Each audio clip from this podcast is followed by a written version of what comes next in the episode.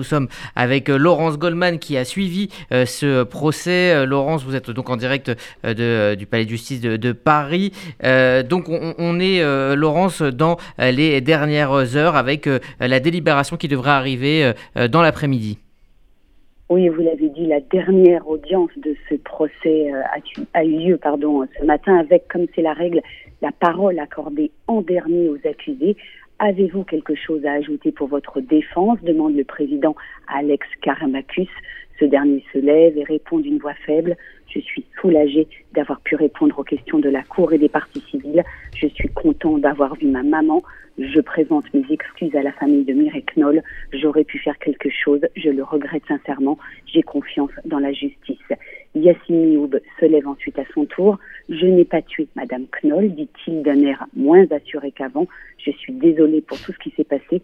Je m'excuse auprès de ma mère pour tout ce qu'elle a Il faut rappeler, Rudy, que jusqu'au bout, et leurs avocats ont plaidé en ce sens hein, hier soir, les deux co-accusés se sont renvoyés la responsabilité du meurtre de Mireille Knoll. Quant à Zoulika Kelaf, la mère de Mioub, ancienne voisine de la vieille dame juive, elle est notamment soupçonnée d'avoir lavé le couteau, l'arme du crime.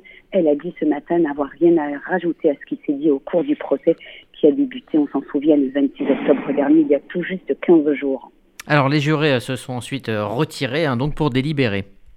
Oui, les neuf jurés, six citoyens tirés au sort et les trois magistrats de cette cour, le président Franck Zientara et ses deux assesseurs, les jurés donc vont devoir se prononcer sur la culpabilité des trois accusés qui a porté les 11 coups de couteau qui ont coûté la vie à Mireille Knoll ce 23 mars 2018 dans son HLM du 11e arrondissement de Paris, selon l'avocat général c'est Yassine Nioub, le voisin, qui en porte l'entière responsabilité. Les jurés devront aussi se prononcer sur la circonstance aggravante d'antisémitisme et sur celle liée à la vulnérabilité de la victime. Mireille Knoll avait, vous le savez, 85 ans.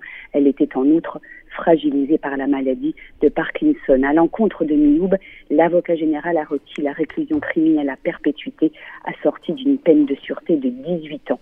S'agissant du deuxième accusé, Alex Karambakis, l'avocat général a requis une peine de 18 ans d'emprisonnement assortie d'une peine de sûreté de 9 ans pour vol aggravé. Les jurés devront répondre à la question de savoir s'il a facilité la commission du meurtre, mais aussi si le vol auquel il a participé a précédé ou suivi le meurtre. Il a reconnu hein, avoir participé à ce vol.